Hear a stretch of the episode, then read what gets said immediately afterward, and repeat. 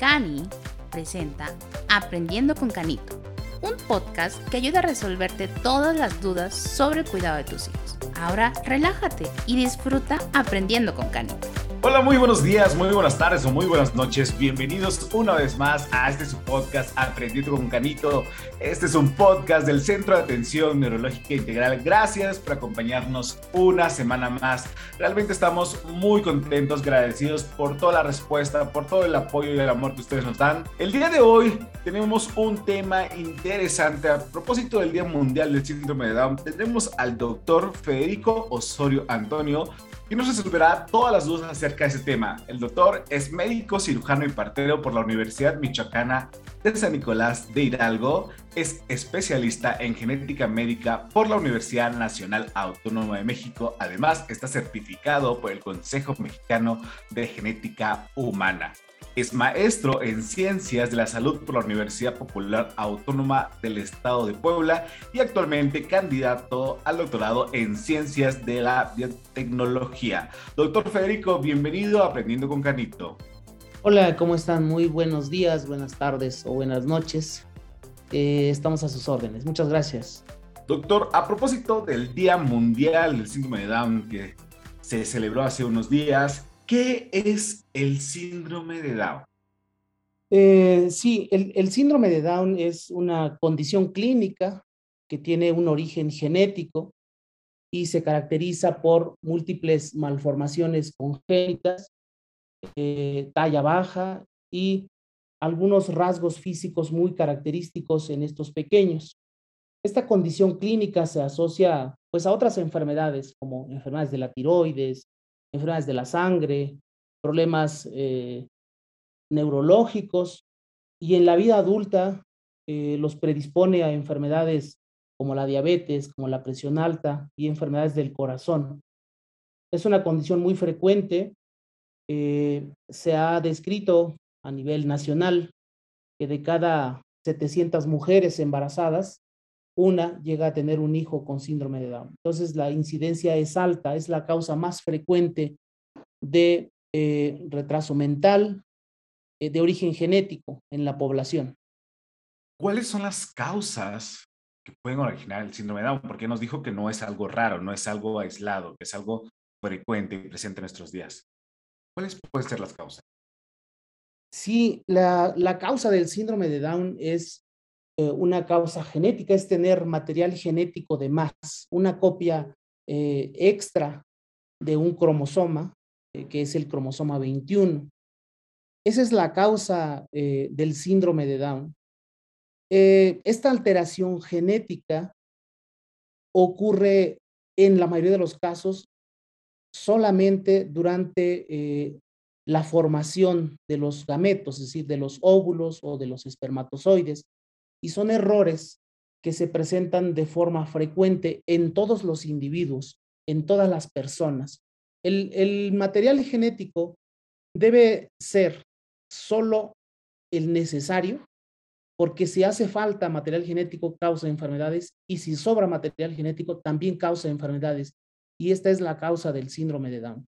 Entonces, estos mitos que hay alrededor de que hay algunos factores que exponen la edad, que haya enfermedades, que haya eh, alcoholismo en los padres, ¿afecta o no afecta? Son parte de estas causas. Yo nos digo que es genético, pero hay algo que altera, algo que, digamos, los papás, yo tuve la culpa o por esto tuve un síndrome de Down, como hay estos mitos alrededor de este síndrome. Eh, bueno, eso es algo muy importante aclarar porque eh, en la consulta nos llegan los papás con esta sensación de, de, culpabilidad por, porque su hijo nació con esta condición. En realidad, esto no es culpa de nadie. Eh, esto ocurre no relacionado con factores, eh, con estilos de vida, por ejemplo, es decir, la ingesta de alcohol sí causa malformaciones, pero no causa el síndrome de Down.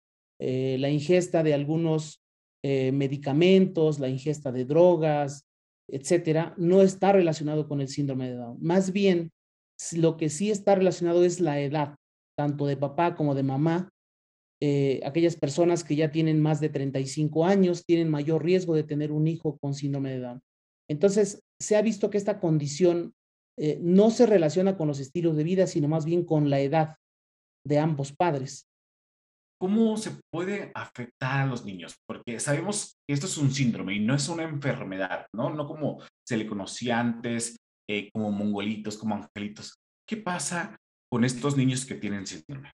En los últimos años, la verdad es que ha cambiado mucho la vida, el, pronóstico de, los niños con síndrome de Down. Esta condición, lo que afecta principalmente es el tono muscular debido a eh, problemas neurológicos. Y eh, este, esta, esta situación conlleva a que los niños tengan retraso en el desarrollo psicomotor. Y este retraso en el desarrollo psicomotor, si no se atiende, obviamente en el futuro le afectará y le podrá causar una discapacidad eh, intelectual. Asimismo, estos niños con, con síndrome de Down que no son atendidos, que no son diagnosticados, pueden cursar con otras enfermedades y una de ellas muy, muy frecuente es el hipotiroidismo. Esa es una deficiencia de una hormona que si no se atiende y no se trata, le puede causar mayor discapacidad intelectual. Y así muchas enfermedades que pueden detectarse y se pueden tratar para darles un mejor pronóstico cuando se diagnostica y se trata a tiempo, les mejora mucho la vida. Pero si no se hace, si, si el niño nace con esta condición y se va a casa y no se atiende, estos niños crecen y les va muy mal en su calidad de vida. Entonces, este, este Día Internacional del Niño con Síndrome de Down tiene el objetivo de concientizar no solo a la población en general, sino también a la población eh, médica para que pueda identificarlos, pueda diagnosticarlos y se les dé un tratamiento oportuno y así mejorarles la calidad de vida. Se ha puesto mucha atención últimamente en eh, la atención multidisciplinaria de estos niños. Es decir, no solo es ir con el pediatra, no solo es ir con el genetista, sino es un grupo muy grande de, profesionales de la salud que pueden intervenir para mejorar la condición del niño. Es decir, si tiene hipotiroidismo, hay que tratárselo. Si, tiene un problema en el corazón y requiere cirugía, se puede hacer la cirugía, se puede corregir para mejorarle su pronóstico de vida. Si tiene un problema ortopédico, se le puede tratar.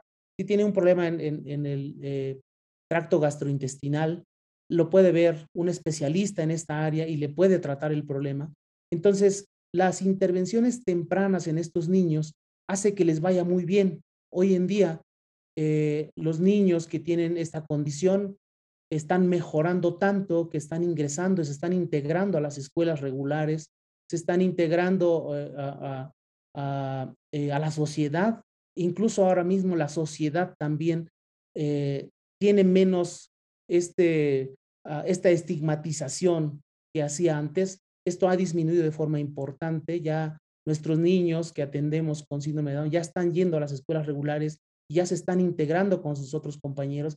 Ya la gente no lo ve, no lo ve como antes lo veía. Entonces esto para nosotros es un, es, un, pues un gusto, ¿no? Porque nuestros pacientitos que estamos atendiendo y estamos estimulándolos de forma muy temprana se están integrando ya a una vida escolar y algunos adolescentes incluso que estamos siguiendo, eh, también están integrándose en la secundaria, están integrándose incluso a la prepa, en escuelas regulares con apoyo, obviamente, con un poco más de apoyo, e incluso están ahora eh, viviendo esta situación de la vida en pareja, ¿no? Entonces, es la verdad un gusto poder comentar esto, que la atención temprana de estos niños les mejora mucho la calidad de vida y les va muy bien en la vida.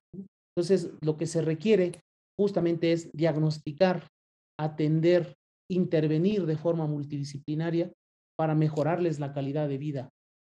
Hay que poner sobre la mesa que, cada caso es diferente, cada niño con síndrome eh, de Down es diferente. Usted mencionó algunas condiciones y, y es un propósito de este capítulo de que de verdad seamos inclusivos con ellos, porque son seres humanos, como el doctor Federico, como yo, como tú que me estás escuchando, simplemente tienen funciones diferentes y el proceso de aprendizaje, de crecimiento es diferente a nosotros. Pero de ahí en fuera, todos tenemos un corazón, todos tenemos cerebro, somos seres humanos iguales, tú y yo, ellos, y es parte de nosotros incluirnos en la sociedad. Doctor, hay algunas preguntas que van enfocadas un poco a los padres que, que tienen a un niño con síndrome o una niña con síndrome de Down en casa. ¿Cómo van a ser sus hijos? ¿Cómo, ¿Cómo es la relación con ellos? Porque también los padres, creo que todos los padres que nos escuchan tienen expectativas, ilusiones, deseos para sus hijos. ¿Cómo van a ser sus, sus hijos con síndrome de Down? Se trabaja para que esta situación no, no, no pase o no siga pasando. En realidad, la relación que debe, que debe existir entre los padres y sus hijos con síndrome de Down debe ser igual que con cualquier otro hijo que no tenga esta condición. Eh, no debería eh, existir desde casa esta situación de, compasión por ellos porque ellos son personas, eh, son, son seres humanos y debemos de tratarlos como cualquier otro hijo. Ese es, ese es, la, ese es el punto central, yo creo, que deberíamos de trabajar y trabajamos, por ejemplo, en los, en los centros de atención. Hay que trabajar mucho con los padres desde la parte psicológica para el proceso de aceptación de un, de un hijo con síndrome de Down. Pero debe ser igual, el niño con síndrome de Down debe ser considerado como cualquier otro hijo, con el mismo cariño, con la misma atención, con las mismas oportunidades. Y de verdad que cuando se interviene de forma temprana, los niños crecen como cualquier otro hijo, eh, sin estas limitaciones o estas discapacidades que estamos acostumbrados a pensar o, a estigmatizar, ¿no? A veces desde casa. Entonces, eh, debe ser igual, la comunicación debe ser igual. Eh, un niño cuando se atiende, se estimula, desarrolla lenguaje, desarrolla eh, habilidades como cualquier otro niño. Entonces, creo que desde casa deberíamos de empezar y tratarlos no con compasión, porque no, no, es lo adecuado, sino tratarlo como cualquier otro hijo, hablarle como cualquier otro hijo y trabajar y para integrarlo dentro de la familia. Creo que ese es el, punto importante en casa. Gracias. Siguiendo con esta misma línea, los padres se preguntarán, ¿por qué nos ha ocurrido a nosotros? Y es una pregunta que estoy seguro que le llega mucho a, su consulta. Sí, sí, definitivamente. Eh, esa es una, una, situación, como comentaba hace un momento, una sensación de, de culpabilidad, ¿no? Eh, llegan los papás, llega la mamá y dice, ¿qué hice mal? Este, fue porque no tomé ácido fólico, fue porque no me revisé, fue porque me vacuné, etcétera. Hay muchas, muchas preguntas, muchos miedos y muchos mitos que todavía hay que ir aclarando. En realidad, como lo comenté, esto no es culpa de nadie. A todos nos puede ocurrir y eso es muy importante que toda la población lo tenga en cuenta. Todos los seres humanos, hombres y mujeres, tenemos eh, nuestros gametos, es decir, los óvulos, eh, los espermatozoides, todos los seres humanos tenemos gametos defectuosos que están ahí, que están ahí y, se están formando y se están formando y ah, de forma fortuita puede ser que uno de esos gametos que está anormal sea fecundado y entonces nazca un niño con esta condición, un niño, una niña con esta condición. Entonces, todos tenemos esa posibilidad porque todos tenemos gametos con ciertos defectos que predisponen a tener hijos con síndrome de Down. Entonces, no se sientan culpables, eh, esto no es culpa de nadie y como les digo, nos puede pasar a todos. Entonces, lo que hay que hacer es, si tienen un niño en casa con síndrome de Down, es atenderlo. Ese es el punto central. Hay que atenderlo, hay que llevarlo al médico, hay que atenderlo, hay que estimularlo, hay que integrarlo en la familia. Entonces, hay que ir eliminando esta, este sentimiento de culpa que tienen las parejas o las familias. Incluso en muchas ocasiones llega a ser como motivo de, inestabilidad de parejas o de familias. Y esto pues eh, ya no tiene que ocurrir. Entonces, todos tenemos esa posibilidad. Eh, considérenlo eh, todos, la población general, y hay que cuidarnos y hay que diagnosticar, les digo siempre, y, a lo mejor, perdón que insista en esto, pero hay que diagnosticar temprano, hay que tratar temprano y dejar a un lado este sentimiento de culpa porque no es culpa de nadie. Hablando del diagnóstico, ¿cómo se diagnostica un niño o una niña con síndrome de Down? Claro, al nacimiento el diagnóstico es muy sencillo, eh, con, con, algunas características clínicas que eh, hoy, hoy en día eh, todos los médicos, desde los que están en formación en las escuelas, como los que ya están en los hospitales, los que ya están haciendo especialidad, se les ha enseñado, se les capacita para, para que puedan identificar estos datos clínicos eh, característicos de esta, de esta condición. Y una vez que uno sospecha o identifica estos datos clínicos, el diagnóstico definitivo se hace a través de un estudio genético que se llama cariotipo, donde estudiamos justamente sus cromosomas, ¿no? Y lo que observamos para confirmar este diagnóstico es que los pacientes tienen un cromosoma 21 de más. Ese es el diagnóstico definitivo de síndrome de Down. Algo que nos ha recalcado mucho es todo oportunamente podemos darles una mejor calidad de vida, porque antes se creía otro mito de que tenían corta vida. ¿Esto es así, doctor Federico? ¿Niños con síndrome de Down tienen una vida muy corta? Antes ocurría mucho esto por las múltiples malformaciones que tienen al, al, nacer, pero hoy en día, como lo he comentado, el diagnóstico temprano, el tratamiento, ha mejorado mucho su expectativa de vida. En la actualidad se considera que el promedio de vida de, un, de una persona con esta condición clínica es de alrededor de 50 años. Entonces, eh, como se darán cuenta, pues es casi eh, igual ¿no? que, la, que la población general. Obviamente, en promedio es ese, 50 años de vida, si se tratan todas las complicaciones al nacimiento y así mejorarle su calidad de vida. Doctor, ¿cómo pueden ayudar los padres los cuidadores de salud que nos están escuchando, los tíos, la familia, a estos niños? Hoy en día, en los centros de atención, eh, en, este, en este caso, como el, el Centro de Atención Neurológica, como en algunos hospitales públicos, por ejemplo, el Hospital Infantil de Tlaxcala, donde hay una clínica para el niño con síndrome de Down. Lo que hacemos es no solo atender a los niños, también atendemos a los padres. Este es un punto muy importante porque lo que les, les explicamos a los papás es que para que el niño esté bien o la niña esté bien, ellos tienen que estar bien. Primero los papás tienen que estar bien, tienen que aceptar, tienen que comprender eh, por qué ocurre esta situación. Y entonces la atención psicológica es muy importante, eh, tanto para los papás como para sus redes de apoyo, que le llamamos nosotros, o los familiares más cercanos que van a estar en contacto con los niños con síndrome de Down. Entonces, hay apoyo, apoyo psicológico, hay escuela para padres, hay atención, hay asesoramiento genético en el caso de mi consulta, eh, yo les explico a los papás de alguna forma para que lo entiendan. Si es necesario, a veces hemos citado a los familiares también para explicarles.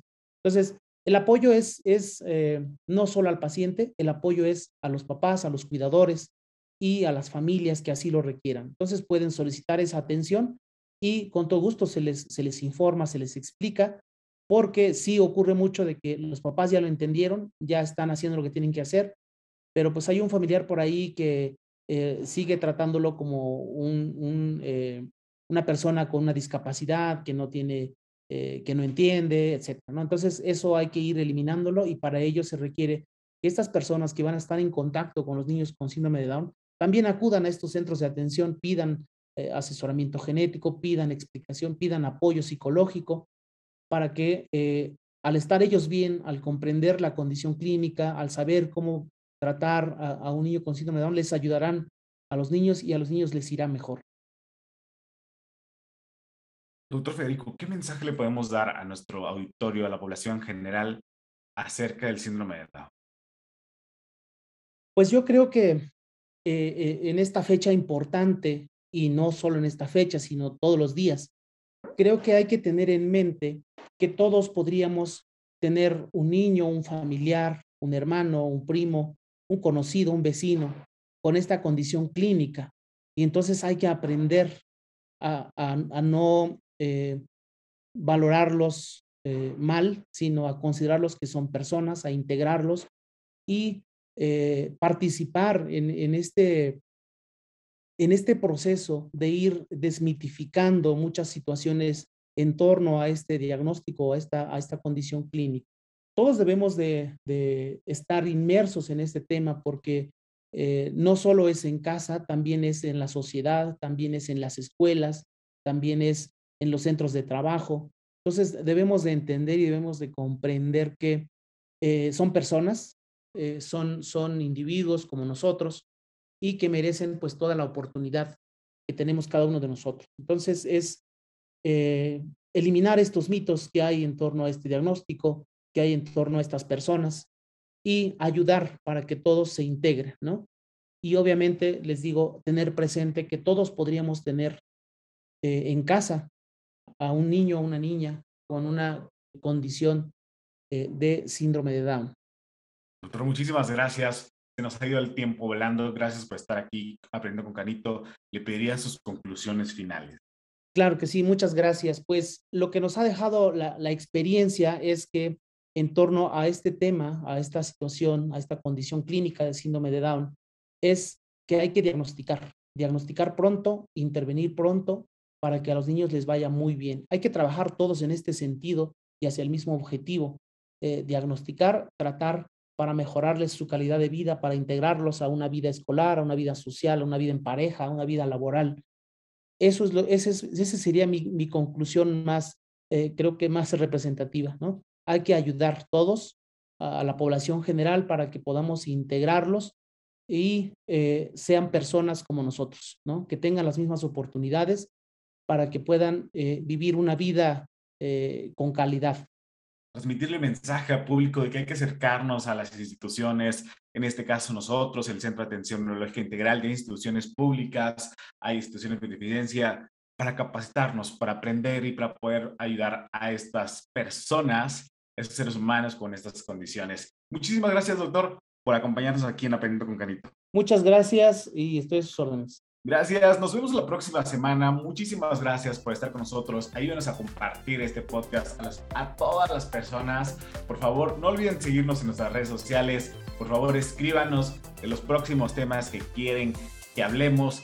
Ya tenemos varios programados de los que nos han pedido y vamos a seguir con esto que es Aprendiendo con Canito. Nos vemos la próxima. Muy buenos días, muy buenas noches. Adiós. Gracias por aprender con Canito. Te invitamos a escucharnos la próxima semana. No olvides seguirnos en todas nuestras redes sociales. Nos encuentras en Facebook como Centro de Atención Neuropediátrica Integral y en Instagram como Cani Neuropediatra. Y escríbenos al WhatsApp al 22 11 85 64 85.